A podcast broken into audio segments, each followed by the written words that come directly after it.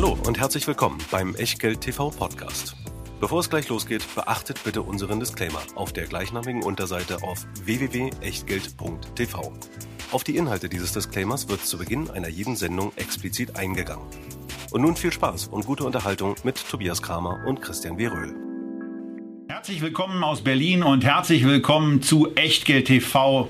Wir sind im Oktober und wir sind picke, packe voll in dieser Sendung. Lustigerweise bei einer Addition unmittelbar vor dieser Sendung habe ich festgestellt, dass 9,5 Prozent meines im Moment investierten Depots heute besprochen werden. Das war mir vorher gar nicht so richtig klar. Wir reden heute über Hotstocks. Wir reden überhaupt über Hitze, über Kälte, was man dagegen tun kann. Also es geht von Energie über hochgetriebene Aktien, über merkwürdige Aktien hin zu Titeln, die gerade ihre Quartalzahlen berichtet haben. Das alles in den nächsten 60 bis 120 Minuten. Ich habe keine Ahnung, wie lange das heute dauern wird bei Echtgeld TV. Und natürlich mit dabei ist wie immer nicht nur Christian, sondern auch unser alter Kumpel, der Disclaimer. Ja, denn es soll ja keiner sagen, ihr seid nicht gewarnt worden. Was die Zeit angeht, hat Tobias das schon übernommen. Bei mir bleibt noch der Hinweis, alles, was wir hier machen, ist eben keine Anlageberatung, keine Rechtsberatung, keine Steuerberatung, keine Aufforderung zum Kauf oder Verkauf von Wertpapieren. Wir tun hier Meinungen kund heute zu ziemlich vielen Aktien und einem ETF. Was ihr aus diesen Meinungen und Impulsen macht oder eben nicht, das ist ganz allein euer Ding. Damit natürlich auch euer Risiko. Wir können dafür keine keinerlei Haftung übernehmen, genauso wenig wie die Gewähr für Richtigkeit, Vollständigkeit und Aktualität der Unterlagen, die ihr natürlich auch zu dieser Sendung wo findet? Ja klar, in der Echtgeld TV Lounge www.echtgeld.tv einfach kostenlos anmelden und dann nicht nur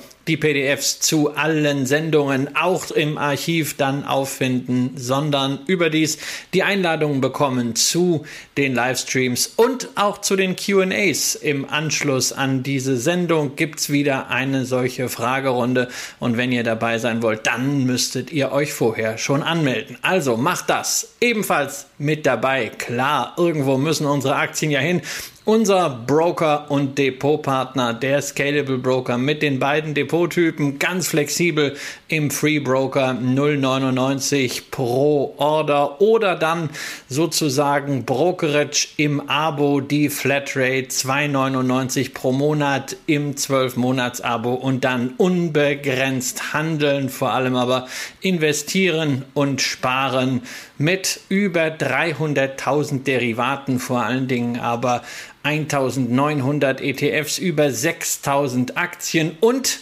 der Option, wenn es gerade mal bei marktengen Werten sein soll, auch über die elektronische Handelsplattform Xetra mit Zusatzkosten Limite aufzugeben. Ja, und zusätzlich gibt es eben noch so ein paar Möglichkeiten, vor allen Dingen regelmäßig Geld anzusparen. Und das sollte ja eine der Einstiegsdrogen am Kapitalmarkt sein. Und ähm, da habt ihr die Auswahl aus vielen, vielen Aktien, vielen, vielen ETFs, auch sehr zahlreichen Fonds, die ihr besparen könnt, aber vor allen Dingen die Sparpläne auf ETF und auf Aktien. Die könnt ihr ohne Ordergebühren durchführen und ihr könnt, warum auch immer, ab einem Euro starten. Äh, sinnvoll sicherlich ein paar Euro mehr, aber äh, zumindest geht's. Ihr habt verschiedenste Zeitpunkte, wo ihr das tun könnt und ihr solltet es auch tun denn ihr solltet vorsorgen, denn irgendwann könnte es ja kalt werden.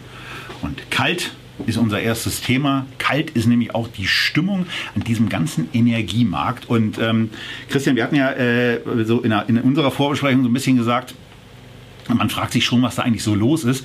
Und ich hatte dann gesagt, eigentlich hat man das Gefühl, dass auf der politischen Ebene, ähm, und zwar auf der EU-Ebene, Depp mit Dödel gesprochen hat in den letzten Monaten und Jahren und man auch niedrige Energiepreise ähm, und auch einen gewissen äh, vertrieblichen Druck, will ich mal sagen, von Russland äh, komplett außen vor gelassen hat und ignoriert hat, nichts getan hat. Damit ist die EU jetzt ganz merkwürdig aufgestellt und alles rennt auf einmal hektisch und aufgescheucht durcheinander und hibbelt herum wegen dieser ja sehr, sehr deutlich gestiegenen Ölpreise, wegen der explodierten Gaspreise, von denen es einen Kernprofiteur gibt und den mögen Teile der, insbesondere der medialen Berichterstattung, auch Teile der des unwichtiger gewordenen politischen Spektrums nicht so gerne, nämlich Russland. Wie ist deine erste und von oben betrachtete Einschätzung zu dem Thema? Naja, so von oben, damit kannst du ja nur mal in den vierten Stock, in dem ich wohne. Ansonsten tue ich mich mit einer Vogelperspektive dann natürlich auch sehr schwer, weil es liegt darunter äh, dichter Nebel. Ich glaube, es gibt eigentlich nur zwei Gewissheiten äh, in diesem ganzen Konflikt, in dieser ganzen Krise rund um Gas- und Ölpreise.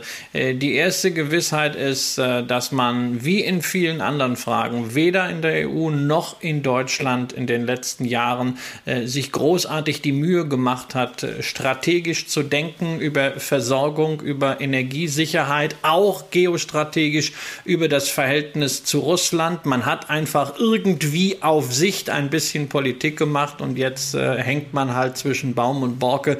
Das sieht man auch gerade jetzt aktuell wieder äh, an den politischen Diskussionen um Nord Stream 2. Das ist ja auch etwas, wo jetzt jeder wieder etwas raushaut, äh, aber auch kein neues Thema und dass man da dann äh, auch immer wieder dann hofft auf äh, Schützenhilfe von den Amerikanern. Das ist natürlich in einer solchen Situation, wie wir sie makroökonomisch haben, gerade äh, nach Corona, wo die Wirtschaft wieder hochfährt und der Energiebedarf entsprechend hoch ist, wo kein LNG ausreichend verfügbar ist, ist das äußerst kritisch. Also wir sehen hier mal wieder bei der Energie, naja, wir, wir wollen grün sein, aber das war es dann auch. Äh, wie und wann und wo, äh, Details interessieren da nicht. Und das Zweite, was mir also als Gewissheit äh, erscheint, ist, wir wollen natürlich weg vom Öl und weg von fossilen Brennstoffen. Das ist doch ganz klar. Also ich meine, es ist ja irgendwie archaisch, irgend so Zeugs aus der Erde äh, zu holen und das dann zu verbrennen und dann gibt es irgendwelche Emissionen. Da ist ja null Fortschritt drin. Wenn wir das grün machen können, dann ist das doch toll. Aber auf der anderen Seite sehen wir doch jetzt gerade wieder,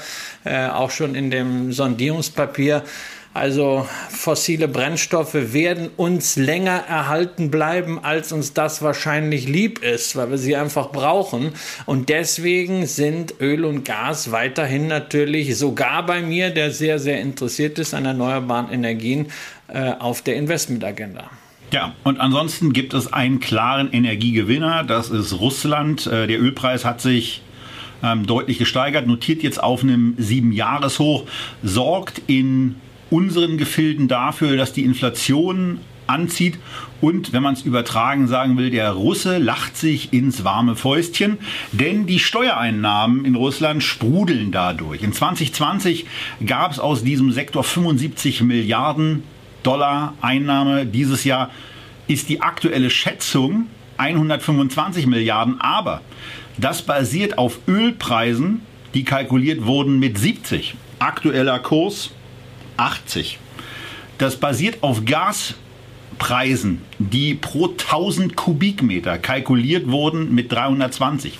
Letztes Jahr waren es 143 und aktuell war der Spitzenpreis bei 1900. Also da ist nicht nur Potenzial beim ersten gleich zu besprechenden Unternehmen ähm, auf der Einnahmenseite, sondern auch ganz, ganz kräftig für Russland. Und um mal Nord Stream 2 als Thema auch noch mit anzureißen, durch diese Leitungen können 55 Milliarden Kubikmeter Gas gepumpt werden. Und bei diesen Preisen, die ich jetzt genannt habe, steht das für ein Umsatzvolumen von bei 320 17,6 Milliarden, aber bei 1900, wo der Preis mit großer Wahrscheinlichkeit nicht bleiben wird, bei über 100 Milliarden Dollar. Also da sieht man dann schon, dass auch die das Selbstbewusstsein, was Russland wieder ein bisschen stärker an den Tag legt, auch dahin zu begründen ist, dass sich da eine, eine Sachlage in den letzten 18, 24 Monaten und insbesondere in den letzten 12 Monaten deutlich verschoben hat. Und ja, damit kommen wir jetzt eigentlich, Christian, zum ersten Gewinner dieser Entwicklung, nämlich ein russisches Großunternehmen mit dem Namen Gazprom, was ähm, bei mir im Depot äh, aktuell 3,5 Prozent ausmacht. Ich, ich weiß nicht, du hattest es im Vorfeld gesagt, es gibt auch in der Sendung eine Sache, die wir in der, die wir nur in Q&A mal gesagt haben. Ich glaube, Gazprom hatte ich hier auch in der Hauptsendung ähm, erwähnt. Es muss so um den 6. oder nach dem 6.10. gewesen sein. Da habe ich meine Position damals verdreifacht bei 3,70 Euro. Das war ein ganz guter Moment, ähm, weil ich persönlich an das Gelingen von Nord Stream 2 geglaubt habe und nicht an dieses Säbelrasseln, was im amerikanischen Vorwahlkampf da besonders stark war. Ähm, aber äh, wenn man sich dann so anguckt, wie sich die Aktie ähm, seit Oktober tief gab es noch mal ein bisschen niedriger äh, entwickelt hat, macht das natürlich macht es natürlich ganz zufrieden und die Gesamtentwicklung bei dem Unternehmen sieht eben aufgrund dieser Preise auch sehr gut aus. Wie ist dein Blick auf äh, eine Aktie, die du selber glaube ich nicht im Depot hast?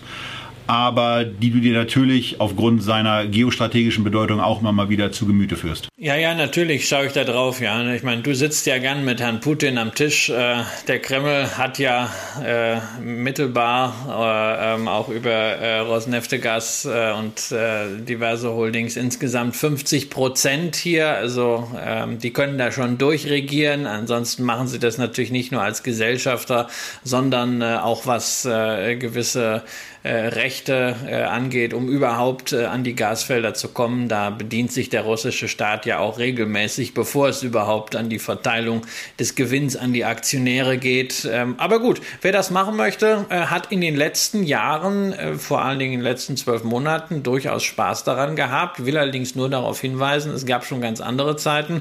Äh, wenn man sich mal langfristig die Kursentwicklung vergegenwärtigt, dann sind wir bei Gazprom immer noch etwa 50 50 Prozent unter den Hochs aus dem Jahr 2008. Ist natürlich auch äh, eine böse Benchmark, weil damals die Rohstoffpreise eben auch sehr, sehr stark waren. Immerhin mit äh, Dividende ist man dann plus minus null. Also du bist wirklich zum äh, richtigen Zeitpunkt eingestiegen.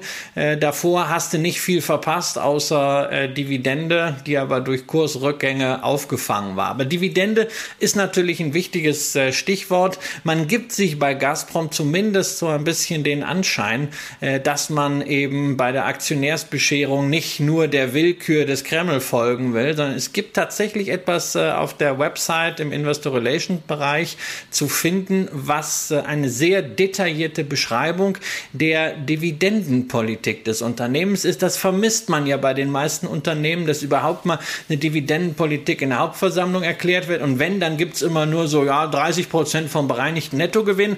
Äh, Gazprom Gazprom definiert das sehr schön, was überhaupt dieser bereinigte Nettogewinn ist und äh, wie die Prozentsätze sich über die Jahre entwickeln sollen und was als Hurdle dann noch oben drauf ist, nämlich man möchte nicht, äh, dass äh, Net Debt to EBITDA, also die Nettoverbindlichkeiten in Relation zum operativen Gewinn über zweieinhalb gehen. Das ist eine sehr, sehr faire äh, Größenordnung für die Verschuldung. Also bemüht man sich um Transparenz, aber es gibt natürlich die eine oder andere Möglichkeit, das auch zu öffnen. Für mich wäre das nichts. Ähm, wer natürlich Dividenden haben möchte, ähm, die kommen im Öl- und Gasgeschäft allgemein ja nicht so regelmäßig, außer man ist bei äh, Exxon oder Chevron, aber bei den anderen Werten ist das schon eher zyklisch geworden. Ähm, der kann dabei äh, Gazprom natürlich fündig werden. Ähm, die aktuelle Ausschüttung bezogen auf den Kurs vom Jahresanfang sind das immerhin äh, 6,3 Prozent. Und Tobias, du kannst ja mal ein bisschen nach vorne gucken. Also also nach meiner überschlägigen Rechnung, wenn man jetzt momentan auch die sehr gute fundamentale Situation nimmt, könnten da nächstes Jahr 7, 8, 9 Prozent Dividendenrendite stehen. Ja, so sind zumindest die Schätzungen. Und jetzt muss man aber eigentlich auch sagen, dass diese Schätzungen ja immer noch sehr, sehr zurückhaltend auch sind. Also wenn man sich die Steigerungen beim Umsatz und auch bei den Gewinnen gegenüber den Vorjahren anguckt und dann nochmal diese klitzekleine Input-Variable, Gaspreis mit reinbringt, dann sieht es eben schon mal deutlich anders aus. Und von daher ist, ist glaube ich, im Moment ein sehr, sehr entspanntes Investment, was man da haben kann. Ähm, ich bleibe da auf jeden Fall sehr, sehr entspannt.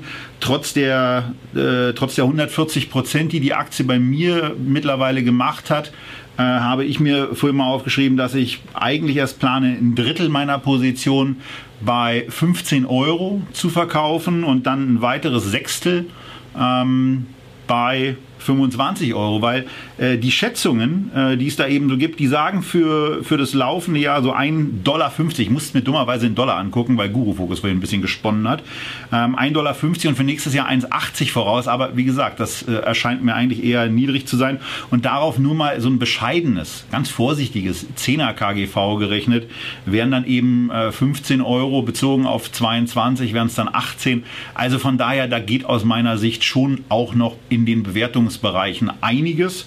Ähm, von daher bleibe ich da investiert. Bei den Dividenden sieht es in der Tat so aus, Christian hat es gesagt, die Schätzungen gehen davon aus, dass es so 7,5 Prozent äh, für das Jahr 21 sein werden. Aber wir, wir, wissen eben noch nicht so richtig, was kommt jetzt eigentlich auf Basis der Q3-Zahlen und dann insbesondere auch in Q4 raus.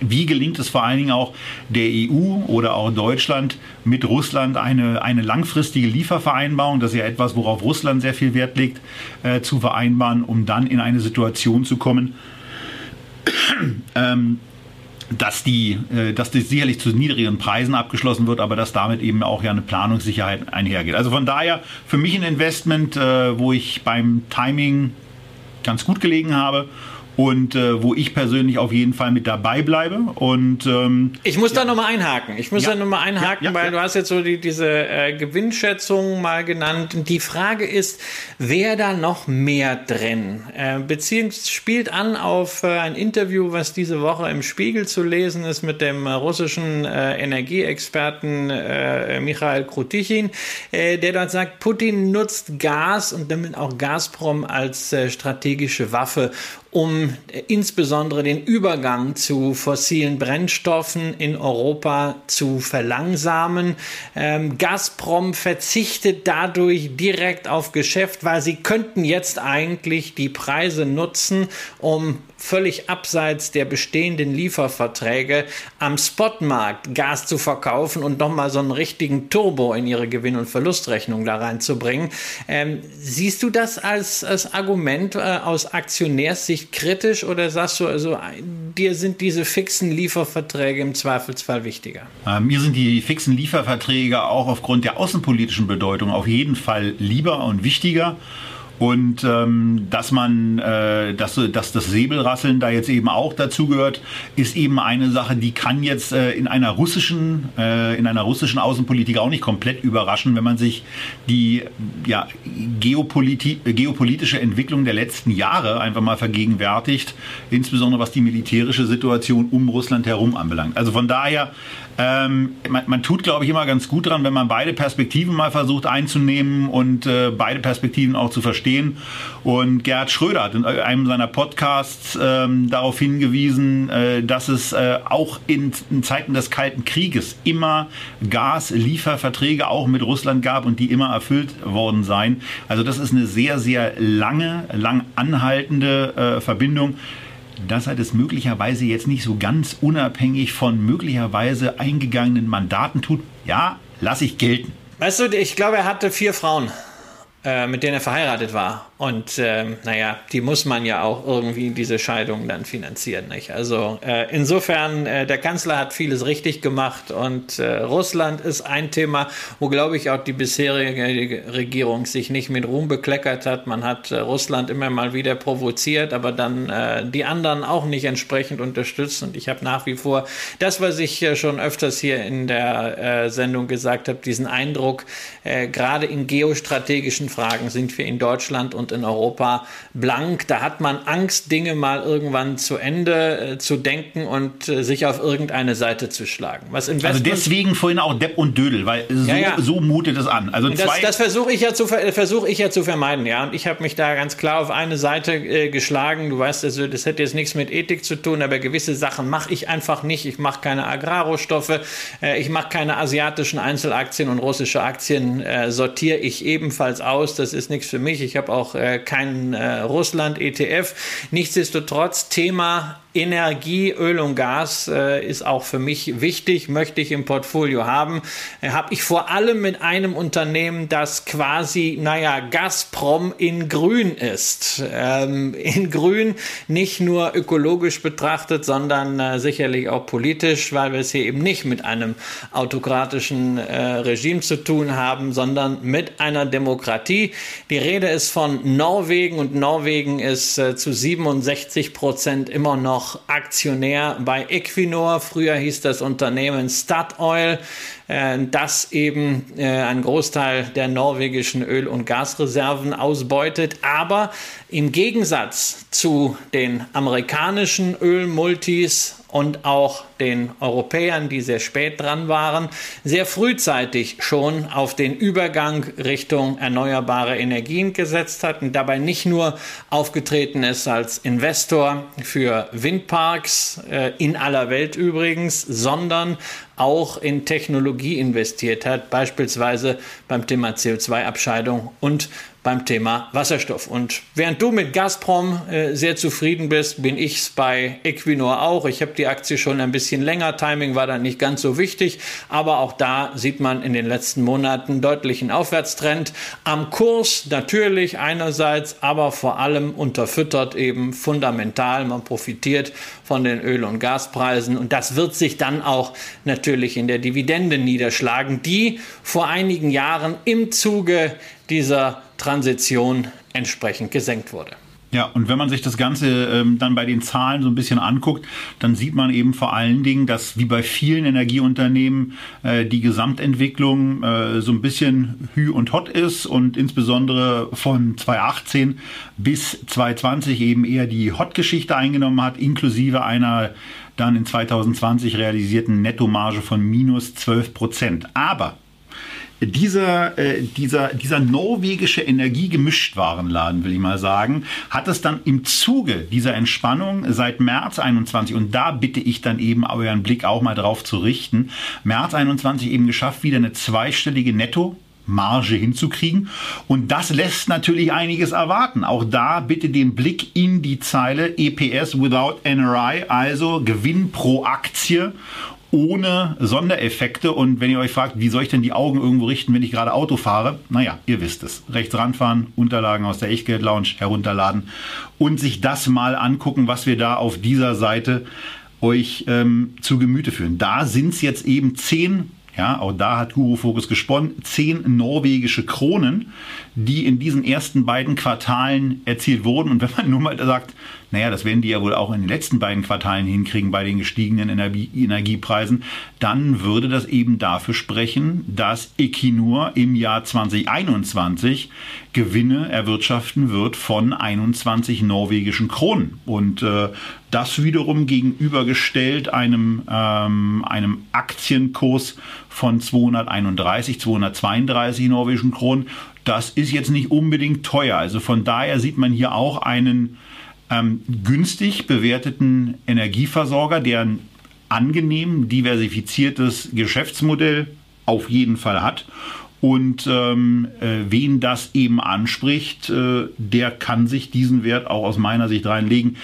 Mir persönlich, ähm, ich bin im energetischen Bereich dann entweder richtig böse unterwegs, das dann eher mit Gazprom, oder richtig zukunftsorientiert. Dazu kommen wir aber im weiteren Verlauf noch. Naja, also ich finde die Zukunftsorientierung da schon äh, wichtig, das liegt mir näher. Ich habe ja auch mehrfach ausgeführt, dass ich gerne in erneuerbare Energien investiere. Encavis äh, natürlich ganz andere Gewichtung bei mir im Portfolio als äh, ähm, eine Equinor. Äh, dann gibt's ja auch noch den äh, Renewable Energy ETF von Invesco. Das ist ein Thema, was mir sehr am Herzen liegt, aber ähm, wir dürfen ja trotzdem nicht äh, die Augen davor verschließen, äh, dass erneuerbare Energien sehr viele Möglichkeiten haben, wir aber trotzdem trotzdem als Industriegesellschaft, wenn wir nicht äh, alles abschalten wollen, noch lange Zeit mit Öl und Gas zu tun haben werden, dass wir wahrscheinlich auch noch eine Brückentechnologie brauchen. Äh, nicht umsonst wird wieder über Kernenergie diskutiert und insofern gehört für mich auch äh, klassische Energie in ein Portfolio. Es sollte halt wirklich klar sein, dass das ein extrem zyklisches Geschäft ist. Es erratisch schwankt äh, mit den Öl- und Gaspreisen. Äh, so schnell kann man da als Unternehmen Unternehmen gar nicht gegensteuern. Natürlich, das eine oder andere Unternehmen versucht es zumindest auf der Dividendenseite zu glätten. Royal Dutch hat das in der Nachkriegszeit immer sehr gut geschafft, bis man im letzten Jahr die Corona-Krise genutzt hat, zu sagen, okay, jetzt kommen wir endlich mal mit einem guten Grund von dieser Dividende runter, die wir uns eigentlich nicht mehr leisten können. Die Amerikaner machen es nach wie vor, Chevron äh, und Exxon, aber die haben halt ganz klar die Devise, bis zum letzten Tropfen das Öl da rauszuholen und ansonsten möglichst wenig zu investieren, beziehungsweise erst dann zu investieren, wenn genügend übrig bleibt, um die Aktionäre ähm, mit äh, Dividenden gnädig zu stimmen. Das ist nicht so sehr das, was ich mag, deswegen ist es bei mir Equinor. Ja. Und dann wollen wir euren Blick mal ein bisschen weglotsen von dem Energiethema naja, zumindest so, äh, so, so ein bisschen und ein kleines Update geben zu einem Investmentfonds, einem ETF, den wir vor längerer Zeit, nee, vor gar nicht so langer Zeit vor vorgestellt zwei haben. Jahren. Und, ähm, und eigentlich bin ich durch, noch. nein, ich bin also ich bin eigentlich auch auf diesen ETF gekommen genau wegen des Energiethemas, weil ich wollte einfach mal schauen, na was habe ich denn indirekt in der Gazprom, denn so ein bisschen bin ich ja doch in Russland dabei, nämlich äh, über ETFs äh, auf Emerging Markets, äh, die großen, da kann man ja Russland nicht einfach rausnehmen und da fiel mir doch äh, wieder der FTSE äh, ähm, High Dividend äh, Low Volatility ETF von Invesco ein, den wir im Echtgelddepot haben und vor zwei Jahren besprochen haben. Und zwischendurch hatten wir da auch noch was zu und ähm, da geht's eben da geht es eben darum, dass man, äh, wenn man sich den anguckt, ganz, ganz viele spannende Sachen sieht. Ähm, äh, also handeln wir mal ganz kurz den, äh, den, den Teil auf der linken Seite unseres Porträts ab. Da seht ihr die TER bei 0,49 Prozent bei einem Volumen von 85 Millionen Euro. Äh, sicherlich auch etwas, was dann angemessen ist. Äh, der Spread ist auf einem überschaubaren Niveau. Und dann geht es eigentlich schon los. Wir sehen hier gerade mal 100 Aktien, wo die Top 10 Aktien mit 19 Prozent immerhin gewichtet sind. Die Dividendenrendite ist sensationelle 9%. Man muss aber dazu sagen, das ist die Dividendenrendite im Fonds und genauso sind die im Fonds enthaltenen Aktien mit einem sensationellen niedrigen KGV von gerade mal 6,6 bewertet. Aber Christian, Dividendenrendite hattest du dir auch angeguckt und du hattest das gemacht, was für viele Anleger ja auch wichtig ist, nämlich geschaut, was kommt eigentlich aus dem Fonds raus und was für eine Rendite bedeutet das für Investoren bezogen auf den Kaufpreis von zum Beispiel vor einem Jahr.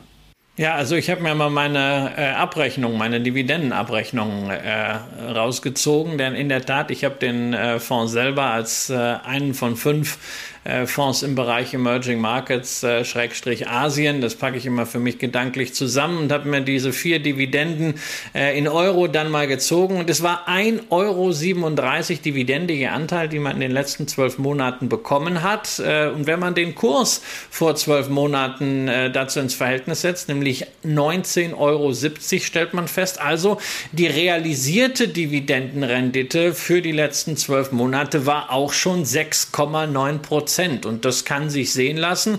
Und äh, wenn wir ein bisschen äh, nach vorne schauen für die nächsten zwölf Monate, da ist durchaus das Potenzial drin, dass man diesen Wert wieder erreicht oder eben sogar noch steigert, wenn sich nämlich diese prognostizierten Dividenden, die sich aktuell eben auf neun Prozent nach Morningstar-Daten äh, summieren, wirklich dann auch materialisieren. Äh, denn wir haben es also hier wirklich mit einem Produkt zu tun, bei dem Nomen est Omen gilt, High Dividend, Low Volatility. Ähm, und das ist auch dem Mechanismus geschuldet, ähm, weil der fokussiert sich nämlich wirklich sehr einfach, sehr stringent auf diese beiden Parameter. Grundgesamtheit sind zunächst mal alle 1890 Aktien aus dem FTSE Emerging Markets Index, den ihr ja auch selber äh, erwerben könnt, beispielsweise über einen Vanguard ETF. Und aus diesen 1890 Titeln werden in einem ersten Schritt 150 selektiert, nämlich diejenigen mit der höchsten Dividendenrendite und von den 150 schmeißt man dann die 50 mit der höchsten Volatilität raus, diejenigen, die also am meisten schwanken. Das ganze System haben wir euch ja letztens erst gemeinsam mit Florian Förster von Invesco in unserem Deep Dive zum S&P 500 vorgestellt. Also, wenn ihr ein bisschen mehr über die Strategie an sich erfahren wollt, dann auf jeden Fall das Interview, diesen Deep Dive äh, nochmal anhören. Wir wollen aber jetzt bei den Emerging Markets mal da reingehen, wozu das führt. Beim S&P 500 hat man den einen oder anderen Klumpen bei Einzelwerten, Iron Mountain 8,9 Prozent, aber man hat natürlich eine Gewissheit schon mal 100 Prozent USA, Tobias. Die Gewissheit, was die Ländergewichtung angeht, äh, die hat man hier eben nicht, denn es gibt kein Cap für einzelne Länder. Und das drückt sich dann relativ deutlich aus. Und ihr könnt sehen oder hört es jetzt gleich von mir, dass China mit 47,4 Prozent gewichtet ist. Russland, Christian hat es gesagt, ist eben in seinem Portfolio über den High Dividend Low Volatility auch enthalten, mit aktuell 13,1 Prozent. Und das sind so die zwei Länder, die wir uns jetzt auch mal ein bisschen genauer angucken können, denn wir haben mal was daneben gepackt und zwar die Gewichtung im November 2019, also vor knapp zwei Jahren. Damals war Russland noch bei 25 Prozent Gewichtung und China gerade mal bei 9,3. Also da sieht man eben auch die, Dyna die Dynamik, die sich in diesem ETF abspielt und diese Dynamik die gibt's, das war ja der, der Überleitungsgrund zu diesem Punkt, eben nicht nur bei den Top-Ländern, sondern den gibt es auch bei den Top-Sektoren, Christian. Denn während Grundstoffe und Finanzen im November 2019 noch 30 Prozent ausgemacht haben, ähm, naja, äh, tauchen die gar nicht mehr so richtig auf. Und die Top-Sektoren mit etwa 35, präzise sogar 36 Prozent, sind Versorger und Energie. Naja, also die, die Einteilung ist ein, ist ein bisschen eine andere ähm, inzwischen. Also die tauchen schon wieder auf den Finanzen. Da steckt, äh, stecken natürlich Banken äh, mit drin, die in den äh, Top 5 sind. Und äh, Energie und äh, Rohstoffe, das ist auch immer die Frage, wie man das voneinander abgrenzt. Fakt ist aber, wir haben es hier mit einem äh, Fonds zu tun, der natürlich sehr, sehr stark fokussiert ist auf diese traditionellen Industrien. Ja? Du hast hier nicht diese Industrien mit hohem hohem Innovationscharakter. Du hast hier keinen Gesundheitsdienstleister äh, ganz vorne dabei. Ähm, auch äh, natürlich IT, Technologie, äh, Kommunikation spielt da jetzt keine Rolle, außer ein paar Telefongesellschaften dann etwas weiter unten kommen, sondern hier sind eben wirklich die Werte, ja, die sehr stark an ihre Aktionäre denken und diese Aktionäre glücklich machen. Und dass China jetzt äh, fast die Hälfte dort äh, für sich reklamiert, ist natürlich auch kein Wunder, denn chinesische Aktien leiden eben unter einem Bewertungsmalus, sind deswegen äh, günstig, nicht nur gemessen am KGV, sondern sofern sie Dividende zahlen, und das basiert ja auf historischen Daten, auch auf Basis der Dividendenrendite. Und gleichzeitig sind die Schwankungen aber beispielsweise bei chinesischen Versorgern äh, noch so gering, dass sie es hier dann äh, in die 100 schaffen, die ausgewählt werden und dass sie nicht bei den 50 sind, die rausfliegen. Aber es muss einfach klar sein, bei dieser einmal jährlich stattfindenden Neugewichtung kann man als Anleger unter Umständen sein blaues Wunder erleben, was die Ländergewichtung angibt. Es gibt einen Cap für die einzelnen Werte, 3%. Es gibt einen Cap je Sektor, 25 Prozent, aber einen Länder Was ja auch schon sehr ordentlich ist. Natürlich, auch das ist, ist, ein, ist ein Brecher, 25 Prozent. Klar, klar. Ist aber schon mal ein Pfund.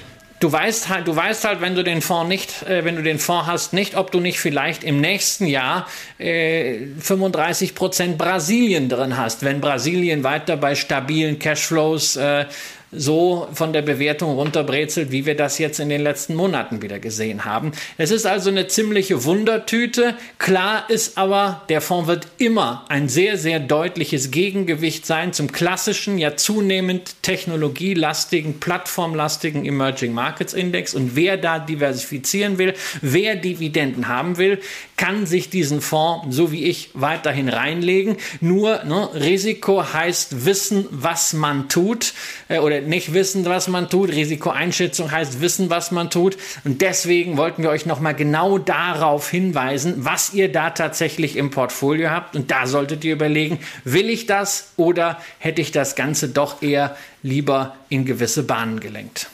So, das war quasi unser Eröffnungsblock. Energie mit einem überraschenden Ausflug in die Emerging Markets wegen der hohen Gewichtung in diesen Emerging Markets, High Dividend, Low Volatility, mit all den Sachen, die wir erklärt haben. Aber wir haben neun Schwerpunkt. Und äh, wir nennen den, weil wir die Aktie des Monats ja in der Form nicht mehr haben, aber schon auch mal darüber was sagen wollen, was manchmal so bei uns stattfindet. Haben wir einen neuen Blog, der heißt Ich habe gekauft. Nun ist es aber so, ähm, dass es auch Situationen gibt, ähm, beim äh, von Christian ja äh, schon mal des Öfteren angesprochenen Motto Buy, Hold and Check dass es auch zu der von mir dazugepackten vierten Vokabel kommt, nämlich Change.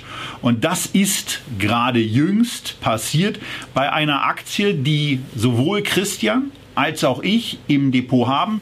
Bei mir ist sie noch immer mit 2% gewichtet. Ähm, was vor allen Dingen daran liegt, dass sie sich seit dem Kauf am, wann war es, 26.01.21 von 3,15 Euro netterweise mehr als verdoppelt hat. Ähm, wir reden von der DEAG, von der Deutschen Entertainment. Die hat ein bisschen obskuren Abschied vom Börsenpaket hinter sich gebracht. Auch ein bisschen nervig von der Gesamtkommunikation. Aber ich kann mich noch erinnern, dass ich an einer IR-Präsentation mal teilgenommen habe und das Unternehmen einfach toll fand und dann diesen diesen Drop Anfang Januar mit der, mit dem Deal, mit der Delisting-Info für mich genutzt habe, die Position aufzubauen. Und wir haben das übrigens ähm, nach Christians Meinung, ich erinnere mich da gar nicht mehr, wie wir das gemacht haben, aber Christian, nach deiner Meinung haben wir das in einer QA-Session besprochen. Also von daher auch der Hinweis hier nochmal, es lohnt sich da eben auch mal mit dabei zu sein, weil das Thema hatten wir dort und haben da eben auch gesagt, dass wir beide Positionen eingegangen sind. Aber man kann ja nach einer Verdopplung auch mal gucken, fühlt man sich mit dem Investment so, wie es dann sich hingestellt hat, noch so richtig wohl. Und bei Christian war da ein Moment erreicht, wo er zumindest gesagt hat, na, da passe ich mal was an. Ja, also ich meine, ich habe ja auch zu, zu 3,18 damals äh, gekauft in diesem Delisting-Prozess und jetzt äh, ging die Aktie ja über 7, zeitweise, ich glaube, Hochkurs mal kurzzeitig äh, über 8 sogar. Äh, das ist für ein Unternehmen, was äh, nach wie vor ähm, durch Corona sehr stark in seiner Geschäftstätigkeit eingeschränkt wird, ähm, schon eine ordentliche Hausnummer. Insbesondere, weil man ja nicht vergessen darf, dass diese ganze Veranstaltungsbranche erst langsam wieder anläuft, auch jetzt langsam ihren Weg erstmal finden muss. Und äh, da muss ich sagen, ist dieser Zuwachs schon ganz ordentlich. Denn bis das Unternehmen wieder dahin kommt, wo man äh, mal vor Corona war, 185 Millionen äh, Euro Umsatz, 12 äh, Millionen EBITDA. Das wird ein bisschen dauern und wir haben ja immerhin schon eine Bewertung von 137 Millionen erreicht. Und das Geschäft an sich ist natürlich auch nicht ohne Risiko, selbst wenn äh, man das inzwischen defensiver aufgestellt hat, als es in den äh, vergangenen Jahren war. Aber ich habe mich entschlossen, also nachdem im Grunde dieser äh, Ertrag aus dem Delisting so schnell äh, dort aufgearbeitet war, äh, da doch zumindest mal zwei Drittel äh, rauszuziehen ziehen. Äh, ich bleibe natürlich dabei, allein schon, äh, damit ich weiterhin zur HV gehen kann, denn äh, Peter Schwenko, dem Vorstandsvorsitzenden und langjährigem Impresario zuzuhören, das ist schon ein ganz besonderes Vergnügen. Außerdem will ich das natürlich weiter auf dem Radar haben. Aber ähm, bei dieser Performance und einem gewissen Unwohlsein über die Motive des Großaktionärs ähm, habe ich mir gedacht, man kann da jetzt mal aussteigen. DEAG ist eine von vielen Gesellschaften, bei denen Christian Angermeier hier über seine Apeiron-Beteiligungsgesellschaft äh, aktiv ist.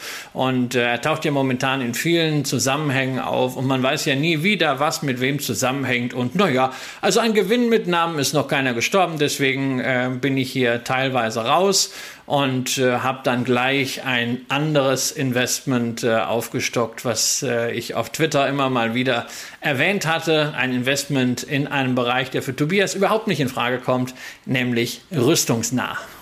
Ja, aber, aber rüstungsnah ist ja, ist ja das eine. Jedes, jedes Rüstungsunternehmen hat ja dann auch die Perspektive in irgendeiner Form, diese Produkte da zugänglich zu machen. Mir war bei der DEAG noch eine Sache ganz zum Abschluss wichtig beachtet bitte vor allen Dingen, dass die immer noch sowas wie eine ER-Arbeit machen. Ähm, äh, Rocket Internet, äh, die ja, ja äh, sich auch für ein Delisting entschieden haben, haben da eine andere Strategie, Investoren und Aktionärsfeindliche äh, gewählt aus meiner Sicht, Aber du schüttelst mir, was wackelst du? Ja, weil ich würde das nicht zu sehr der DEAG äh, als guten Charakter äh, gut schreiben, sondern der Grund, dass sie nach wie vor eine Investor Relations Arbeit machen, ist ganz einfach. Sie haben nach wie vor eine Mittelstandsanleihe ausstehen, äh, bis zu deren Fälligkeit sie äh, zu einer gewissen äh, öffentlichen äh, Reporting-Arbeit verpflichtet sind. Ähm, ich vermute mal, so wie ich das dort einschätze, sobald diese Anleihe ich glaube, in anderthalb oder zwei Jahren dann vom Markt verschwunden ist,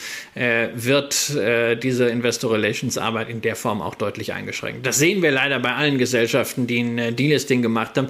Also ich tue mich ja bei manchen Gesellschaften wirklich schwer, ähm, die Hauptversammlungsabstimmungsergebnisse im Nachgang äh, zu bekommen, sondern ich schreibe das dann wirklich mit, was also eine Arbeit ist äh, für jemanden, der Vater und Mutter erschlagen hat. Aber das machst du dann wirklich bei der virtuellen Hauptversammlung, sitzt da und wartet Ewigkeiten, bis das bekannt gegeben wird, statt dass man einfach am nächsten Tag das ins Internet lädt. Und also so eine Scherze bei Delisting-Werten äh, sollte man nicht unterschätzen. Ja, das ist eben wegen der Anleihe aus Christians Perspektive kann ich, kann ich nicht widersprechen, will ich auch gar nicht, muss ich auch gar nicht. Mir ist es aufgefallen, ähm, Sie reden also im Zweifelsfall auch über das Fremdkapital, aber Sie reden auch über Eigenkapital und tun das beispielsweise am 22. November auf dem Eigenkapitalforum. Aber das war ein Verkauf von zwei Drittel der Position von Christian in der DEAG. Wie gesagt, ich halte meine Position und äh, bin da eigentlich auch ganz entspannt. Aber wir wollen ja jetzt hören, Christian, Rüstung. Ja, und, und Hensoldt. Was ja, ist das? also es ist, es ist eben nicht Lockheed Martin, es ist auch nicht Huntington Ingalls, äh, sondern es ist Hensoldt, eine deutsche Firma, die erst seit gut einem Jahr an der Börse ist. Börsengang letztes Jahr, äh, obwohl er im September ja nicht mehr zur schlimmsten Corona-Phase war, ziemlich in die Hose gegangen, unteres Ende der Preisspanne und dann lief es auch nicht dabei. Das Unternehmen äh, macht Gewinne, aber ne, also Thema Rüstung scheint schwierig zu sein. Dabei, man stellt keine Waffen her her, sondern man ist äh, Zulieferer, insbesondere für Radarsysteme, Sensoren und alles, was mit Optoelektronik zu tun hat. Also Radarsysteme sowohl für Flugzeuge wie zum Beispiel den Eurofighter als auch äh, für Marineausrüstung. Man liefert Kameras für Drohnen. Ähm, man äh, ist jetzt gerade an diesem äh, Großprojekt Pegasus bei der Bundeswehr beteiligt, wo man Generalunternehmer für dieses äh, Überwachungsprojekt ist mit 1,5 Milliarden äh, Gesamtbudget. Also ich würde mal sagen, ein Militärzulieferer, der durchaus äh, gewisse zivile Anwendungsmöglichkeiten auch abdeckt, insbesondere im Bereich äh, Weltraumradar. Man hat also äh, allerdings in recht bescheidenem Umfang sowohl die NASA als auch die Europäische Raumfahrtbehörde ESA äh, unter den Kunden. Aber im Wesentlichen ist das schon Militär. Allerdings ist man nicht komplett abhängig von Deutschland. Das ist ja immer so ein Thema bei so Rüstungswerten, dass sie von einem Land abhängen. Ja, 50 Prozent Umsatzanteil macht man mit der Bundesrepublik Deutschland, aber den Rest eben etwa Hälfte, Hälfte mit europäischen Staaten beziehungsweise dem Rest der Welt, ist also da nicht nur abhängig vom Wohl und Wehe des Beschaffungswesens der Bundeswehr, gleichwohl, ähm, was das äh, Versprechen auch an die NATO-Partner angeht, ähm, die Rüstungsausgaben gerade bei der Technisierung, Digitalisierung der Armee deutlich nach oben zu fahren. Äh, da wird Hensoldt weiterhin mit in der Pole Position sein. Natürlich auch, weil der Bund quasi sich selbst damit etwas Gutes tut, denn äh, die Bundesrepublik Deutschland ist mit 25,1 Prozent am Unternehmen beteiligt, wie übrigens auch noch der Rüstungskonzern eines anderen Unternehmens, nämlich äh, eines anderen Landes, nämlich Italien. Leonardo hat sich auch mit 25 Prozent beteiligt. Ähm, allerdings beide Länder zu deutlich höheren Kursen. Ähm, aktuell die Aktie irgendwo zwischen 13 und 14. Die Bundesrepublik Deutschland hat im Dezember letzten Jahres 17 Euro gezahlt und Leonardo im Juli 23 Euro. Ja, jetzt gibt es das Ganze ein bisschen günstiger. Ähm, was mir an dem Unternehmen gefällt, ich muss ja, also meine, meine Ab ablehnende Haltung zu dem Thema als solchen, die dürfte ja äh, für regelmäßige Zuschauer hinlänglich bekannt sein, ist, wie die ganzen äh, Reporting-Sachen aufbereitet sind. Wir kommen im weiteren Verlauf der Sendung noch dazu, aber ich finde es ganz schön, wenn mal jemand sowas was reinschreibt wie, wie hoch ist eigentlich der Umsatz? Äh, was ist eigentlich der Gross Profit? Wie, sind eigentlich, wie sieht eigentlich das EBIT aus? Und da wird nicht irgendwo mit äh, irgendwelchen Anpassungen rumstolziert, die man in irgendwelchen Sternchen, noch mehr Sternchen und äh, Vierfachsternchen nachlesen muss. Nee, das steht auf einer Seite, man versteht es und so weiter. Ansonsten muss man bei Militärthemen natürlich auch immer sagen, das ist natürlich auch etwas, was Einfluss nehmen kann auf das ganz normale zivile Leben. Ähm, das wäre eine Frage, die mich da interessieren würde. Was, was gibt es da an Produkten, die in die zivile Nutzung so richtig reinkommen können? Und ähm, wenn man sich die Zahlen für die Zukunft anguckt, für 2023 wird ein äh, Ergebnis pro Aktie von rund 1,50 erwartet, für 2022 immerhin eins von 1,30. Also von daher ist man da ähm, eigentlich auf einem, auf einem Bewertungsniveau, was mich normalerweise ansprechen würde, aber bei dem Unternehmen eben nicht tut. Von daher fragt man sich so ein bisschen, Christian, wenn man sieht, äh, 70 Cent oder 75 Cent negatives, äh, negativer Gewinn pro Aktie, also Verlust pro Aktie im Jahr 2020.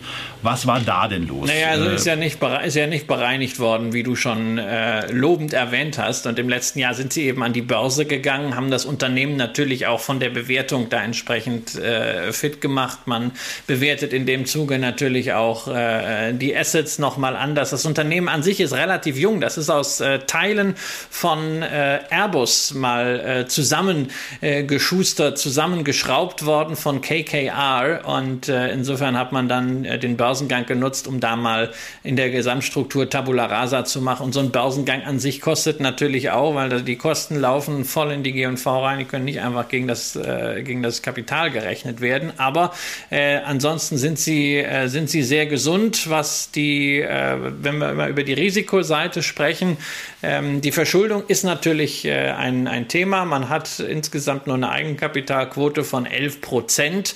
Äh, das ist äh, im deutschen Mittelstand ja eigentlich nicht ganz unüblich. Ähm, und vor allen Dingen, wenn Private Equity, nämlich KKR mit an Bord ist, weiß man, okay, da ist immer ein hoher Leverage drin. Man hat mit dem Erlös des Börsengangs schon mal ein bisschen Schulden zurückgeführt und wird das auch weiterhin tun mit dem Free Cashflow. Deswegen, man ist bei Dividenden sehr, sehr vorsichtig wichtig. Man hat zwar jetzt mal 13 Cent gezahlt, ein Prozent, aber die Dividendenpolitik sieht so aus, also 20 bis 30 Prozent äh, vom Nettogewinn, mehr soll es nicht sein. Man will weiter Schulden zurückführen. Ähm, die Zielmarke auch da ist Richtung 2,5, äh, besser noch 2,25 mittelfristig, also äh, Net Debt to EBITDA, was wir eben schon bei Gazprom hatten.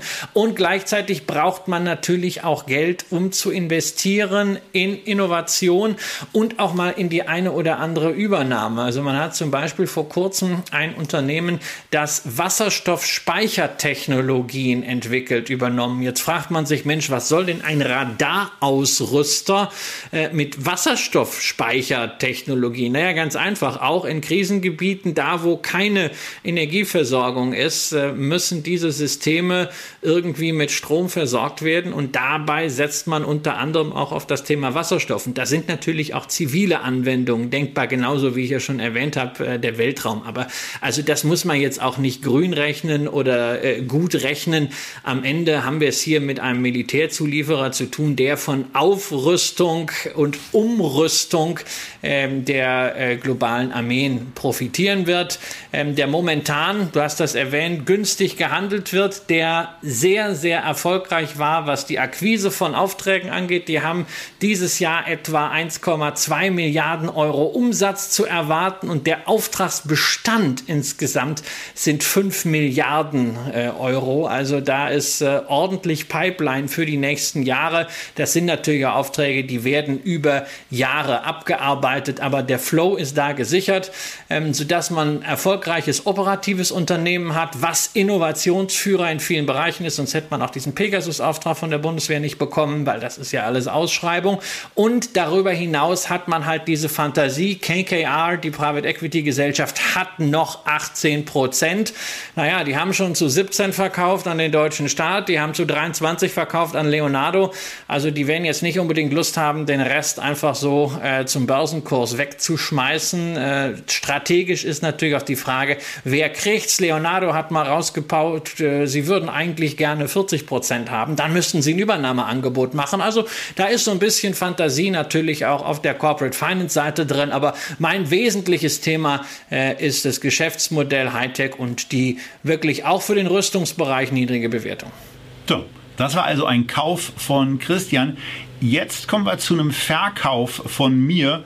Allerdings einem, der äh, durchaus Spaß gemacht hat. Und äh, zwar deswegen, weil ich schon eine ganze Weile mit dabei bin. Bei Rocktech Lithium man braucht bei der Aktie eigentlich gar nicht mehr zu sagen, äh, dass das irgendwie so in der Kategorie Hotstock äh, drin ist, wird eigentlich durch den Namen äh, schon deutlich. Wenn wir irgendwann mal Dirk Habecke hier in der Sendung haben sollten, den Vorstand von Rocktech, dann wäre eine Frage, warum äh, so, ein, so ein rockiger Name das Thema ist. Lithium ist auf jeden Fall ein Modethema, ganz, ganz klar. Und man will eben jetzt gerade eine äh, Fertigungsanlage in Guben bauen. Ähm, und äh, man will lustigerweise nicht nur eine davon bauen, sondern gleich fünf. Aber dazu mehr. Äh, von mir hier auch wieder der deutliche Disclaimer. Ich bin nach dem Verkauf, nach meinem zweiten Verkauf bei 6,50 Euro immer noch mit einem Depotanteil von 4% in diesem Wert investiert. Ähm, hab im Jahr 2016 gekauft für 22,9 Cent damals. Also von daher durchaus erklecklich, weil mit den beiden Verkäufen, die ich jetzt durchgeführt habe, einen bei 3,80, einen bei 6,50, äh, nur mit dem Geld vorsteuern, äh, liege ich jetzt äh, bei 1100 Prozent ähm, und die Steuerzahlung des zweiten Verkaufs war höher als die Kaufkosten beim, äh, beim Aufbau der Position. Also äh, von daher sieht man hier auch mal sehr, sehr schön, was mit Aktien in die Fantasie reinkommt, eben möglich ist. Und Fantasie ist bei Rocktech ein ganz, ganz wichtiges Stichwort. Denn die gute Nachricht bei diesem Unternehmen lautet, es wird bis 2023 keinen Umsatzrückgang geben. Ja, also das ist ja schon mal was. Das ist man, ist man, in der Situation ist man sehr selten, dass man das sagen kann. Das Problem dabei ist aber auch, es gibt bis 2023 nach aktueller Planung gar keine Umsätze. Erst dann soll es losgehen und wie das mit den Umsätzen so aussieht, seht ihr in einem DCF-Modell entnommen aus einer Studie der Montega AG, ähm, bei denen ich das vorher angefragt habe. Bei, bei so einer Geschichte ist es natürlich schon so, äh, da fragen dann auch wir nach, ob, ob das in Ordnung ist, wenn man die Zahlen dann hier mal nennt. Ihr könnt sehen, dass der Umsatz in 2024 bei 225 Millionen Kann-Dollar erwartet wird und bis 2029 auf 457 Millionen kanadischen Dollar steigen soll. Wenn man aber so ein bisschen in die Thematik einsteigt, und das ist auch der Grund, warum ich jetzt, nachdem ich ja mit der Position sauber im Plus bin und im Grunde genommen jetzt nur noch das, das Funny Money da drin habe, auch investiert bleiben werde, sind dann folgende Kommentare im Handelsblatt. Dort ähm, war ein Interview bzw. Auszüge aus einem Gespräch zu lesen, wo in einem Nebensatz auf einmal gesagt wurde, dass statt der einen Fabrik perspektivisch eigentlich fünf entstehen sollen, also ab 2024 jedes Jahr eine weitere dazukommen soll. Wenn man die ohnehin recht vorsichtig, also so eigenartig das anmutet, aber aus Unternehmenssicht recht vorsichtig geplanten Umsätze in dieser Studie heranzieht. Und dann noch sagt, dass dann eben nicht nur eine mit dabei ist, sondern fünf, dann kann sich das Umsatzniveau im Jahr 2029 eben sehr, sehr schnell in ganz anderen Bereichen bewegen. Und daher rührt auch diese aktuelle Fantasie und auch die extreme Volatilität bei diesem Titel, was den einen oder anderen Marktteilnehmer eben zu merkwürdigen Vermutungen verleitet. Ich hatte in den letzten Tagen eine klitzekleine Auseinandersetzung auf Twitter, mache ich selten, aber äh, wenn man Leute dabei hat, die man inhaltlich eigentlich sehr schätzt, kann man das dann mal machen, weil da war auf einmal sowas zu lesen von äh, Philipp Klöckner, there's no playbook for stock market fraud. Also Fraud hat er nicht ausgeschrieben, aber wir sind dann mal so ein bisschen in das Thema reingegangen, haben uns äh, dazu auseinandergesetzt und es ging dann eben auch darum, dass er persönlich eben keinen erfolgreichen CEO kennt, der gestern Biotech, heute Mining und so weiter macht, was darauf schließen lässt, dass er von Dirk Habicke eben mal aufs äh, LinkedIn-Profil gegangen ist. Ich habe vor 20 Jahren für knappe zwei Jahre mit Dirk Habicke zusammengearbeitet, kenne ihn vor dem Hintergrund äh, eben auch, äh, wie es äh, wie es auf der persönlichen Ebene stattfinden will, weiß, was er in der Zwischenzeit gemacht hat und äh, wie das bei Unternehmern, die in äh, spektakuläreren Märkten unterwegs sind, als ich es beispielsweise bin, da geht in der Tat auch mal was schief. Was dann zu so einer ähm, Andeutung hinreißen lässt, ist mir nicht so ganz klar.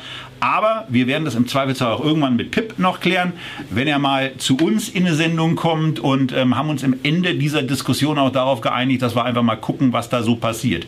Hier ist die Situation auf jeden Fall so, dass dort äh, sehr, sehr ambitionierte Ziele da sind, die auch in einem Interview mit dem Aktionär, beides findet ihr in den Unterlagen verlinkt, sodass ihr in diese Bereiche eben auch reinkommt und die schnell finden könnt ähm, euch da ein Bild machen könnt.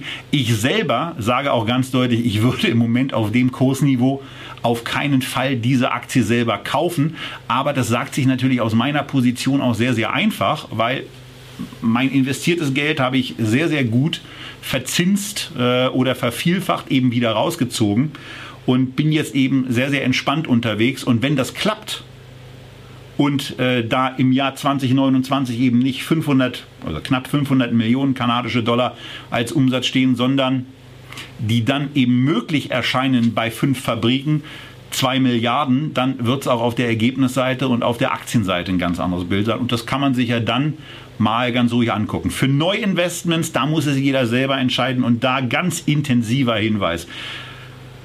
Guckt euch nach Möglichkeit auch mal das Studienmaterial an, lest im Handelsblatt und beim Aktionär das Ganze nach und äh, wir werden natürlich auch versuchen, dazu nochmal einen etwas intensiveren und auch gerne PIP ähm, kritischeren Einblick und eine kritischere Beleuchtung zu haben. Ähm, vielleicht, Christian, äh, willst du mir ja und kannst du mir ja Pfeffer, Salz in die Investmentaugen streuen. Ähm, aber ich glaube, mit dem Thema, in dem ja auch äh, der Kollege Angermeier mit involviert ist und was nebenbei gesagt mein einziges Investment darstellt, wo ich mal ein paar Jahre vor Peter Thiel eingestiegen bin, ähm, wäre es das für mich gewesen. Ja, ja, also wenn du äh, mit Pip hier über Rocktech äh, sprechen möchtest, dann kann ich irgendwie ins Kino gehen oder eine Currywurst essen, weil da kann ich nichts beitragen. Das ist über ein Unternehmen, was ich äh, äh, nie auf der Agenda hatte, was ich heute nie auf der Agenda habe, weil das Thema also mir einfach zu speziell ist und man hat manche Sachen interessieren einen, manche Sachen interessieren einen nicht, ja. Ähm, du hast, glaube ich, keine, keine Pinterest, ja, das interessiert mich halt wieder mehr, ja, dass die jetzt gerade von PayPal übernommen werden sollen, wie wir kurz vor dieser Sendung noch im Newsticker von Bloomberg gelesen haben, finde ich eine interessante Wolte. Das werde ich mir im, im Nachgang angucken, aber also zu Rocktech kann ich, äh, kann ich nichts sagen. Also Christian Angermeier ist natürlich eine schillernde Figur. Wir haben ihn ja hier auch schon mal im Kontext von Mineric besprochen. Wir haben äh, ihn ja auch vorgestellt, als es um Atai Life Sciences ging. Auch so eine Firma, bei der man sicher sein kann, dass der Umsatz nicht fallen wird, ja, weil er ist schon bei Null, diese psychedelischen Drogen. Auch das ist wirklich ein High-High-Risk-Venture, ähm, was, äh, was Angermeier äh, dort begleitet hat. Und ja, ich meine, wenn wir da über diesen ganzen äh, Komplex von, von Christians Firmen sprechen, dann sind wir natürlich am Ende bei, bei Northern Data und das ist natürlich auch etwas, was äh, Pip Klöckner äh, sehr, sehr frühzeitig auch bei Twitter äh, kommentiert hatte.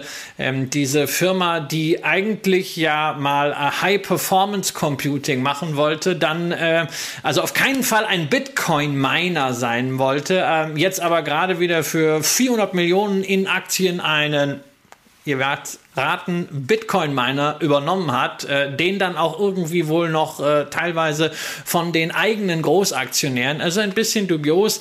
Ähm, das ist äh, ja irgendwie eine merkwürdige Story, die wir da am deutschen Kapitalmarkt sehen. Ähm, ich war spätestens Anfang August extrem alarmiert. Da hat das Unternehmen, ich bin da nicht Aktionär, aber man verfolgt das ja nun doch, eine Meldung rausgebracht, dass man leider, leider, leider ein Problem hätte bei der Vorlage des Jahresabschlusses. Die Umstellung auf den neuen Rechnungslegungsstandard IFRS sei doch ein bisschen mühsamer, äh, weshalb man erst irgendwann im September, Oktober die Zahlen für 2020 vorlegen könne. Aber gleichzeitig in derselben Meldung hat man damals angekündigt, dass man an einen Börsen Platz mit höheren Transparenzanforderungen wechseln möchte, nämlich namentlich die Nestec. Also eine Firma, die im August noch nicht einmal ihre Zahlen für das vergangene am 31.12. abgelaufene Geschäftsjahr beisammen hat, äh, die träumt davon, an die Nestec zu gehen. Und wenn ich so etwas lese, ja, so ein weit auseinanderklaffenden Anspruch und Wirklichkeit, dann weiß ich, Finger weg, Warnung. Und äh, jeder, der diese Warnung Warnung, die unter anderem Pip, aber auch ich dann äh, bei, bei Twitter auch äh, veröffentlicht haben, äh, befolgt hat, wusste dann zumindest, naja, also lass einfach die Finger weg. Und das wurde halt leider sehr dumm bestätigt, äh, weil eigentlich wollte man irgendwie 120, 140 Millionen Umsatz machen. Und äh, als die Zahlen jetzt dann kamen, waren es 16. Und sofort ging natürlich das Thema los. Äh, Fraud, Betrug, was ist dahinter? Keine Ahnung, was dahinter ist. Aber Anspruch und Wirklichkeit passen nicht mal ansatzweise zusammen. Mich erinnert das extrem an Staramba, die auch ganz hochfliegende Träume hatten und äh, plötzlich wurden ihnen vom Wirtschaftsprüfer, als der mal das Testat schreiben sollte, alle möglichen Umsätze äh, äh, daraus konsolidiert. Ähm, da waren auch irgendwelche in sich Geschäfte und sorry, so etwas braucht niemand. Da wird immer die Frage gestellt, kann die BaFin da nicht früher etwas machen? Wer vor allen Dingen etwas machen kann, ist der eigene Menschenverstand. Und spätestens, wenn man liest, dass ein Unternehmen, das seine Rechnungslegung nicht im Griff hat, an die Nasdaq möchte, da weiß man, die Leute, die da vorne stehen, sind mindestens nicht ganz dicht oder Schlimmeres. Ja, also High Performance Bookkeeping sieht mal definitiv anders aus, als Northern Data das Ganze hinkriegt. Das ist ähm, ja, also an, an Peinlichkeit äh, nur, nur schwerlich und wenn dann hochgradig dramatischer zu überbieten. Aber äh, so eine Aktie braucht man dann einfach nicht im Depot. Der, die, die, der Vorstand hat da äh, seine Glaubwürdigkeit eigentlich komplett verspielt. Dem glaubt man doch, äh, dem, glaubt man doch überhaupt nichts mehr. Und von daher äh, stellt sich für mich da wirklich die Frage, wieso um alles in der Welt ist diese Aktie eigentlich immer noch so bei knapp 60 Euro unterwegs? Da wird der ein oder andere sagen, ja, aber sie ist ja jetzt von 140 ähm, und von 120 auf 60 gefallen. Das ist ja eine Halbierung oder eben mehr als eine Halbierung. Und dazu sage ich nochmal, und weil es sich immer wieder anbietet, Folgendes. Diese Aktie kann, nicht wird, aber diese Aktie kann sich noch einmal, noch zweimal, noch dreimal und noch viele weitere Male halbieren. Dann steht sie eben bei 30, bei 15, bei 57, bei 3,25, bei, was sind wir dann, irgendwo in den 1,60ern, 1,50ern. Also, da kann es überall noch hingehen und wenn ähnliche Katastrophenmeldungen, ich meine, ernsthaft, 100 Millionen, mehr als 100 Millionen in den Raum stellen und dann nicht mal 20 schaffen, wie man so blind sein kann und das so miserabel kommunizieren kann, ich verstehe ehrlich gesagt keinen, der nach dieser Kakophonie der Kommunikation diese Aktie noch im Depot hat. Aber ich freue mich umso mehr auf ernsthafte, auf belastbare, auf argumentative Kommentare und nicht so, die steigt wieder. Weil die steigt wieder ist kein Argument. Das ist Depot-Bullshit in meinen Augen. Ähm, und äh, damit wären wir jetzt, das war keine Aktie im Übrigen, die in den Bereich, äh, ich habe gekauft, ich habe verkauft. Darüber haben wir jetzt in dieser weil wir jetzt zwei Titel hatten, wo der Kollege Angermeier involviert ist, ähm, die wir eigentlich oder Teile von uns äh, eigentlich ganz positiv sehen. Ähm, und da wollte man noch zumindest mal einen Titel herausgreifen, der ähm, einen Griff ins Investment- und Kommunikationsklo darstellt. Aber es gibt ja auch noch andere Unternehmen, die bessere Meldungen haben, die ihre Zahlen im Griff haben. Momentan gibt es sehr, sehr viele davon. Es ist nämlich wieder mal Quartalszahlenzeit. Den Anfang machen immer die US-Banken. Das war schon mal sehr, sehr beeindruckend, was insbesondere Goldman Sachs, aber auch die Bank of America und JP Morgan da gemeldet haben. In Asien hingegen äh, haben wir ähm, ein Unternehmen, das vor allen Dingen jetzt mit den Meldungen schon rauskam. Äh, und das Unternehmen ist gleichzeitig ja so ein bisschen auch ja der Gradmesser für eine ganze Industrie. Die Rede ist von Taiwan Semiconductor Manufacturing Company, also TSMC, der weltgrößte Halbleiterhersteller. Manchmal kommt die Frage, ach mein Gott, warum soll man sich denn eigentlich mit TSMC großartig beschäftigen? Naja, es ist nicht nur eben der Trendsetter in der Halbleiterbranche ein wichtiger Indikator, sondern auch unter absoluten äh, Zahlen eine extrem wichtige Firma, denn nachdem Alibaba und Tencent ja so ein bisschen weggebrezelt sind kursmäßig, ist Taiwan Semiconductor tatsächlich die Nummer 1 im MSCI Emerging Market, 6,4 Prozent. Also auch dann, wenn ihr keine Einzelaktien habt, diese Firma ist für euch, wenn ihr in Schwellenländern investiert seid über ETFs, durchaus relevant und im MSCI World All Country, also im ACWI, ist es immerhin die Nummer 8. Es ist nämlich die wertvollste asiatische Firma, also nicht irgendwer, der da im letzten, äh, in der letzten Woche Zahlen gemeldet hat. Und diese Zahlen waren richtig, richtig gut. Gewinn plus 13 Prozent, Umsatz plus 16 Prozent für das Gesamtjahr. Weiterhin strebt man an über 20 Prozent. Wachstum. Interessant allerdings vor allem, was Taiwan Semiconductor über die Industrie sagt. Das Thema Lieferknappheit ist ja momentan sogar in der Bildzeitung jeden Tag. Ja, es herrscht ein Mangel an Chips und die gehen davon aus und die haben den Überblick, dass das noch bis 2022 weit ins Jahr hinein bleiben wird, was natürlich dann auch ausstrahlt auf die Verfügbarkeit von Produkten. Das heißt, beim einen oder anderen Hardwaresteller inklusive Apple ähm, kann es auch ein bisschen länger dauern, bis die ursprünglichen Produktionsmengen dann tatsächlich gefertigt werden können.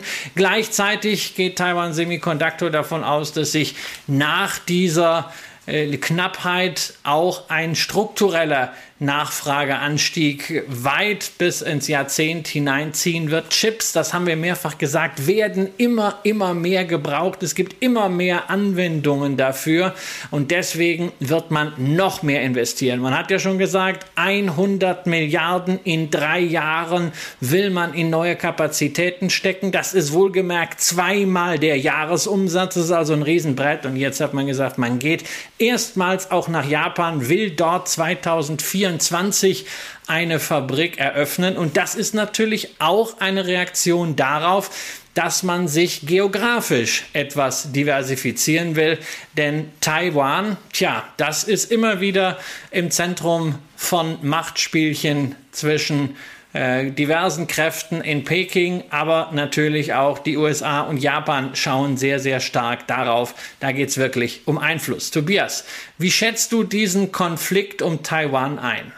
Ich glaube, es ist vollkommen egal, wie ich das einschätze. Es gibt so viele außenpolitische Experten, die das seit Jahren falsch einschätzen, seit Jahren den Ein, äh, die Einwanderung von China voraussehen. Ich kann es natürlich auch nicht ausschließen. Ich weiß es überhaupt nicht. Also von daher sollte ich mich dazu äh, besser äh, komplett zurückhalten und ähm, lieber mit unserem nächsten Thema weitermachen, weil auch das Thema ähm, Taiwan Semiconductor haben wir, glaube ich, damit umfangreich ja. Äh, genug beleuchtet, oder? Also, mir, also es ist mir, das ist mir für ein, ein solches Riesenthema eigentlich, äh, eigentlich ein bisschen zu kurz, weil ähm, also es, ist, ist schon, es ist schon relevant und ich sehe also dort wirklich ein, äh, ein Risiko, nicht jetzt aus politischer Sicht, sondern aus Marktsicht, nämlich äh, dass Taiwan äh, Semiconductor durchaus Bewertungsabschläge hinnehmen muss, wenn dieses äh, Säbelrasseln einfach äh, lauter wird, weil man sagt, naja, wenn ich so viele Möglichkeiten habe, irgendwo in äh, Halbleiter zu investieren, warum soll es denn dann ausgerechnet Taiwan Semiconductor mit all diesen politischen Risiken sein, mit all diesen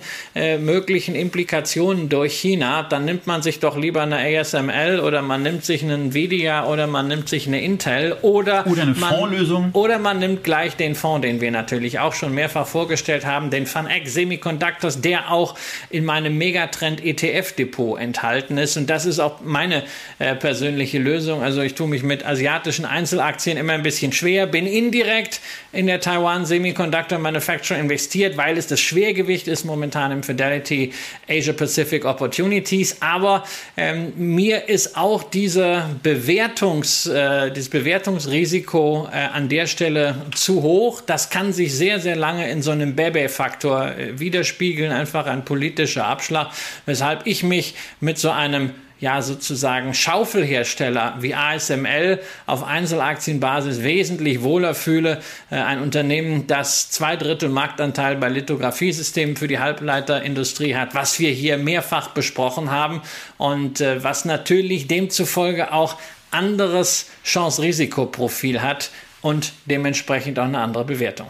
Ja, also mir ging es ja im Wesentlichen darum zu sagen, dass ich China nicht so richtig einschätzen kann, aber dir auch gleichzeitig mein Herzchen, nochmal den Hinweis äh, mitzugeben, doch den Kollegen Pilny einfach mal wieder anzuhauen, weil der kann da auf jeden Fall qualifizierter was zu sagen als wir beide zusammen. Und ähm, das ist also eine live gestellte Hausaufgabe an dich, lieber Christian. Also ich habe ich hab diese Tage tatsächlich mit jemandem gesund, der in Taiwan lebt, äh, ein, ein äh, CEO, und äh, habe ihn darauf angesprochen. Weiter, weiter, weiter, weiter weil wir so, weil wir so ein bisschen äh, äh, Zeit, äh, so ein bisschen Leerlauf hatten, äh, auf das, was wir hier an Nachrichten sehen. Und er empfindet es als jemand, der dort lebt, absolut nicht als die Bedrohung, als die es in westlichen Medien dargestellt ist. Überhaupt nicht im täglichen Leben. Aber wie gesagt, das war eine subjektive Einzelmeinung. So, weiter. Jetzt kommen wir zu den nächsten Quartalzahlen. Und wir sind ja bei dem Thema Kommunikation schon gewesen. Und ähm, ja, ich habe vorhin schon von Kommunikationskakophonie gesprochen. Und schön, dass wir jetzt bei Teamviewer angekommen sind. Da seht ihr schon, dass es mit dem Kurs nicht so richtig doll aussieht. Eigentlich, und das muss man mal vorausschicken, tolles Unternehmen, mit tollen Produkten, die in Unternehmen gerade in der Pandemiezeit sehr, sehr gut äh, weitergeholfen haben. Ähm, lustigerweise könnt ihr genau den oberen Zipfel in der Pandemie-Spitze auch sehen. Aber jetzt sind wir eben wieder beim Thema Kommunikation. Und ich richte euren Blick oder eure Ohren auf die Ad-Hoc-Mitteilung, die am 6.10.21 veröffentlicht wurde mit der Überschrift TeamViewer AG veröffentlicht vorläufige Ergebnisse für Q3 21 und passt Ausblick an. Das ist ja im Investmentsprech eigentlich schon mal klar, dass das selten was Gutes ist. Man könnte natürlich auch sagen, was man ein wenig weiter unten dann auch tut, dass in Anbetracht des bisherigen Billing-Wachstums sowie der aktuellen Conversion von in Aussicht stehenden Vertragsabschlüssen im Großkundenbereich Teamviewer seinen Ausblick für das Geschäftsjahr 21 anpasst und jetzt erwartet Billings von zwischen 535 Millionen bis 555 Millionen. Und dann kommt der eigentliche Kern des Ganzen. Zuvor 585 bis 605. So, Umsatzerlöse dahinter noch 495 bis 505 von 525, 540. Also so irgendwie im Bereich 5 bis 10 Prozent einfach mal die Guidance nach unten gefahren. Ähm, das erfährt man dann relativ weit unten. Und das, äh, liebe Freunde von Teamviewer, ihr habt so ein tolles Produkt dann könntet ihr auch eine tolle Kommunikation an den Tag legen und einfach ein bisschen deutlicher werden. Wenn das doch schon alles wäre. Aber wenn ich schon gerade in Brast bin, zeige ich euch nochmal das, was TeamViewer dann so veröffentlicht. Das ist Q3 at a glance. Ist es nicht schön? Und man muss eine ganze Weile suchen, um irgendwas da rauszulesen. Und so richtig gelungen ist es mir ehrlicherweise immer noch nicht. Nochmal zum Vergleich. Die in dieser Sendung besprochene Hensoldt AG. Teamviewer. Hensoldt Teamviewer. Das ist jetzt ein bisschen blöd für die Podcast-Zuhörer, aber ich bitte euch da wirklich die Unterlagen oder vor allem das Video euch anzuschauen. Und das ist einfach eine Frechheit. Und natürlich wird auch wieder mit Adjusted EBTA gesprochen. Das kann ich schon bei HelloFresh immer noch nicht leiden, auch wenn da der ein oder andere immer eine andere Meinung ist, weil die das ja so toll kommunizieren. Ich habe da keinen Bock drauf, ehrlicherweise. Ich möchte etwas sehen, wo Umsätze stehen, wo Kosten stehen und nicht so ein Geschwafel. Mich macht das wirklich wütend und ich kapiere nicht, warum man sowas macht. Und ähm, Christian, jetzt habe ich genug gepöbelt. Sag doch mal. Naja, es gibt, es, weißt du, es gibt HGB, es gibt IFRS und es gibt GAP. Es gibt drei Rechnungslegungsstandards und äh, das und das kann man einfach ausweisen. Also irgendwas davon wird man sich nehmen können und dann am besten äh, alle, zumindest zwei davon, dann hat man einen ganz realistischen Blick und nicht irgendwelche Sternchen und Adjusted und sonst was. Aber naja, also dieses Reporting, das passt ja irgendwie, äh, weil also mit Kommunikation hat TeamViewer ja schon in den äh, letzten Monaten nicht so gehabt. Und die sind ja auch seit diesen äh, Sponsoring-Deals mit Manchester United und ähm, Mercedes, also der Formel E, äh, sowieso so ein bisschen am Markt durchgefallen. Da hat sich das ja auch äh, beschleunigt, dieser Kursverfall, wenn man sagt einfach, puh, also so ein Unternehmen haut mehr als 10% vom Umsatz für zwei solche Sponsoring-Verträge raus, bezahlt damit also quasi das Gehalt von Cristiano Ronaldo bei Manchester United. Bringt denn das überhaupt was? Naja, wenn man damals mal in die Meldungen reingeguckt hat, dann soll das sowieso erst ab 2023 was bringen. Also ist natürlich schön, man hat bei diesen immensen Ausgaben, die natürlich einhergehen werden, vermute ich mal, ich will niemals was unterstellen, aber einhergehen werden mit schönen VIP-Logen, ähm, hat man gleich mal die Erfolgskontrolle auf zwei Jahre irgendwann äh, verschoben. Naja, das Problem ist vielleicht, dass die Leute, die das Ganze beschlossen haben, dann vielleicht auch nicht mehr da sind. Äh, der Vertrag des äh, CFO jedenfalls, der wird dann wohl nicht mehr verlängert, der wird aufhören im Jahr 2022. Man sucht gerade einen neuen, also Finanzvorstand verlängert nicht gerade in einer solchen Situation, ist jetzt auch nicht gerade doll. Und ja, das sieht natürlich, wenn man dann so in Datenbanken schaut, KGV, äh, Kursumsatzverhältnis, sieht das alles ganz günstig aus. Aber die Frage ist, nimmt man dem Unternehmen noch die Wachstumsstory ab? Wir haben dieses Jahr dann höchstwahrscheinlich irgendwie 10% Umsatz bei diesem Unternehmen. Das mit Cloud und Virtual Reality und sonst was alles macht, das 200 Millionen Nutzer ausweist von seinen Dienstleistungen äh, auf der Website.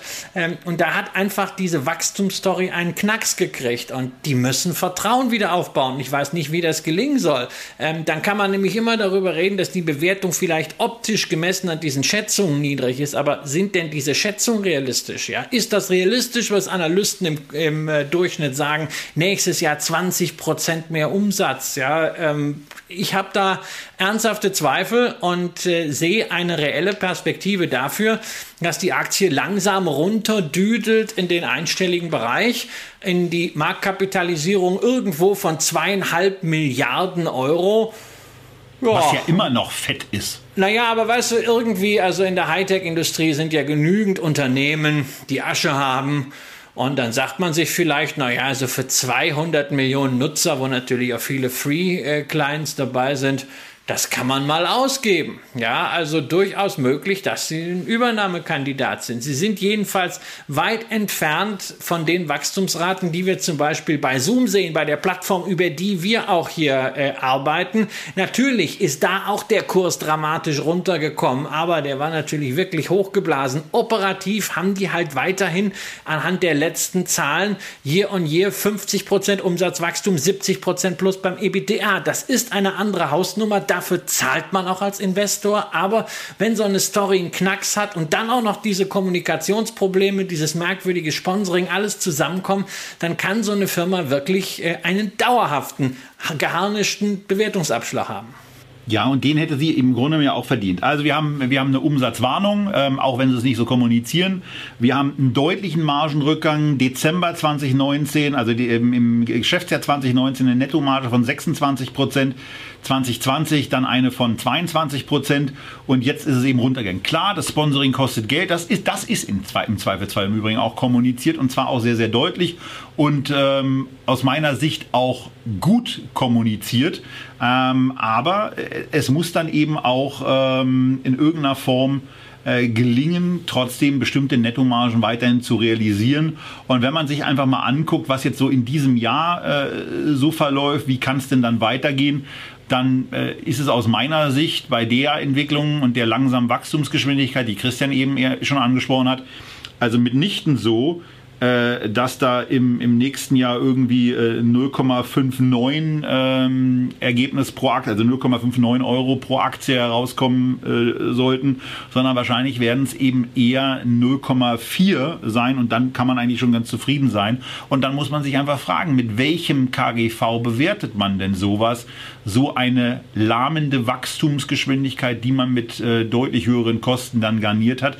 Denn man sieht es ja schon so ein bisschen dass ähm, das nicht unbedingt ein galoppierendes Pferd ist, wenn man Juni 21 zu Juni 20 einfach mal nur vergleicht, sondern äh, da ist der Gaul schon ganz schön angeschlagen. Das ist natürlich auch eine, eine schwierige Phase für die Unternehmen, die eine massive Sonderkonjunktur, anders kann man Covid für diese Gesellschaften ja nicht nennen, ähm, bekommen haben, äh, die auch den Kapitalmarkt genau dafür zum richtigen Zeitpunkt genutzt haben.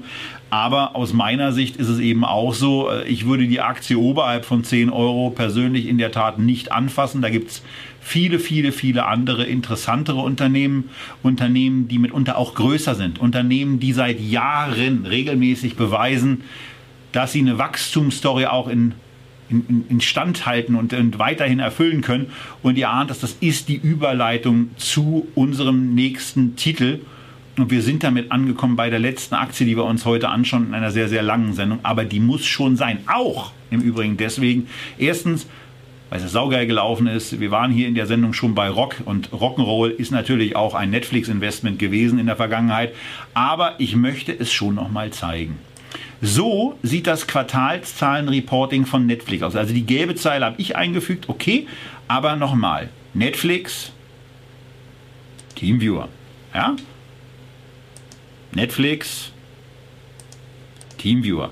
So, und jetzt sind wir bei Netflix und da ist eben, äh, gestern war es glaube ich gerade, am 19.10. vermeldet worden, wie die Zahlen aussehen. Und da ist es eben so, dass im letzten Quartal, also im September, am 30. September endenden Quartal, 7,5 Milliarden US-Dollar erwirtschaftet wurden. Verglichen mit dem Vorquartal und dem Vorvorquartal ist es nicht so doll, aber bezogen auf äh, das dritte Quartal 2020, wo ja auch eine gewisse Sonderkonjunktur herrschte, zu der, zu der Christian auch noch eine Grafik gefunden hat, die wir gleich sehen, sieht man eben, die wachsen eben noch. Und die wachsen eben auch bei ihren Abonnenten. Und die haben natürlich auch, der Cursor steht ja schon an der Stelle. Und wir sind in der Zeile, wo im Grunde genommen Cost of Revenues, wo eine Zeile ist, die jetzt 4,2 Milliarden US-Dollar umfasst, was nur im Q3 ausgegeben worden ist, wo deutliches Einsparpotenzial und damit auch Gewinnwachstumschancen bestehen. Aber auf der anderen Seite muss man eben auch sagen, Christian, die haben es eben geschafft, ähm, weiter zu wachsen. Die haben in diesem, in diesem Jahr schon 9,90 Dollar an Gewinnen abgeliefert. Es waren in den Schätzungen eigentlich für dieses Jahr 10,30 Dollar erwartet. Ich habe jetzt mal die Gewinnschätzung für nächstes Jahr genommen und denke, dass die realistischer ist. 13 Dollar wären das. Und vor dem, was dann auch noch kommen kann, was an Optimierung da ist, ist diese Aktie sowohl mit einer intakten Kommunikationsagenda, mit einer intakten Kommunikations, ähm, naja, äh, äh, Kommunikationsart und Weise unterwegs und wachsen tun sie auch noch. Also alles super. Naja, also ich bin ein bisschen äh, Wasser Was? in den Wein gießen, äh, nämlich wenn man sich anschaut, wie viele Kunden sie äh, dazu gewinnen. Das ist ja etwas, worauf Investoren äh, gerade bei diesen Abo-Modellen sehr, sehr gerne schauen. Äh, dann sieht man schon, dass äh, das äh, aktuelle Jahr 2021 hinter 2017, hinter 2018 und hinter 2019 zurückbleibt. Ähm, das ist jetzt relativ normal. Ähm, das Wachstum in einer fortgeschrittenen Phase ein bisschen degressiv wird, ja, aber ähm, wir reden hier über absolute Zahlen und da ist es halt auch weniger und naja, also der, der Degressionseffekt entsteht ja allein dadurch, dass man absolute Zahlen dann anschaut. Also das sollte man mal auf der, äh, auf der Agenda haben. Also beim Nutzerwachstum, äh, das läuft vielleicht nicht ganz so dynamisch, wie man das im ersten Eindruck an der Börse äh, gefeiert hat. Die Frage ist halt nur, was will die Börse von dem Unternehmen jetzt sehen? Will man wirklich Nutzerwachstum sehen oder will man Profitabilität sehen? Wenn wenn man Nutzerwachstum sehen will, ähm, muss ich sagen, ja, dann kann man sagen, hm, kann man auch mal rausgehen oder ein bisschen Vorsicht walten lassen. Wenn man sagt, okay, es geht um Gewinne, das hast du erklärt, also das ist eine Wundertüte, ähm, die man da hat. Und ich, ich bewundere jeden Analysten, der die Chutzpe hat, das äh, weiß zu sagen für das nächste Jahr und für das übernächste Jahr. Also ähm, da kannst du auch einfach einen Zufallsgenerator nehmen, äh, weil es hängt sehr, sehr viel davon ab, wie viel sie einfach ausgeben. Und naja, zwischen 20 und 30 Prozent können sie sicherlich an den Cost of Revenue machen, ohne dass man den Eindruck haben wird, äh, dass, ja. äh, dass, Qual dass Qualität jetzt nachlässt. Und ich, ich, muss, ich bin jetzt kein, kein Stream-Zuschauer, kein, kein Fernseher, aber zu sehen, dass also dieses Squid Game, was ja auch noch eine asiatische äh, Serie ist, und Asien ist ja extra noch der Markt, in dem sie noch gar nicht so drin sind, dass sie also global so eine äh, asiatisch angehauchte Serie raushauen und 142 Millionen Haushalte das Ding innerhalb von vier Wochen geguckt haben. Also das spricht schon dafür, dass sie so etwas haben, ähm, was so diesen siebten Sinn angeht, Stoffe zu finden, die vielleicht riskant sind äh, zu platzieren, aber die dann beim Publikum laufen. Und wenn wir bei diesem Gefühl sind, dann sind wir natürlich äh, beim Gegenüber, beim großen Konkurrenten, äh, der sich als Streaming-Firma neu erfindet bei Walt Disney. Die haben großartige Zahlen vorgelegt, was äh, denn die Abos angeht. Aber wenn ich momentan halt äh, lese, dass schon wieder Marvel-Filme verschoben werden, dass der nächste Indiana Jones schon wieder ein halbes Jahr später kommen soll, äh, dann sehe ich, also Disney fackelt jetzt nicht dieses Content-Feuerwerk ab, äh, was Netflix abfackelt. Und wenn Leute dann irgendwie, vielleicht also auch unter dem Eindruck von Inflation, mal darüber anfangen zu sagen, ja, was brauche ich denn jetzt? Und du hast kein Kind, weil für Kind brauchst du einfach, kann ich als, als Vater wirklich sagen, brauchst du Disney und du sagst also, ich kann mir nur einen Streamingdienst leisten, hm, dann könnte es wohl eher Disney treffen als Netflix. Und das ist eine, eine ungünstige äh, Situation. Jetzt gesagt, bei Disney, ja, sehe ich auch so. Ähm, also Disney habe ich aus verschiedenen Gründen ähm, den, den Dienst kritisch gesehen.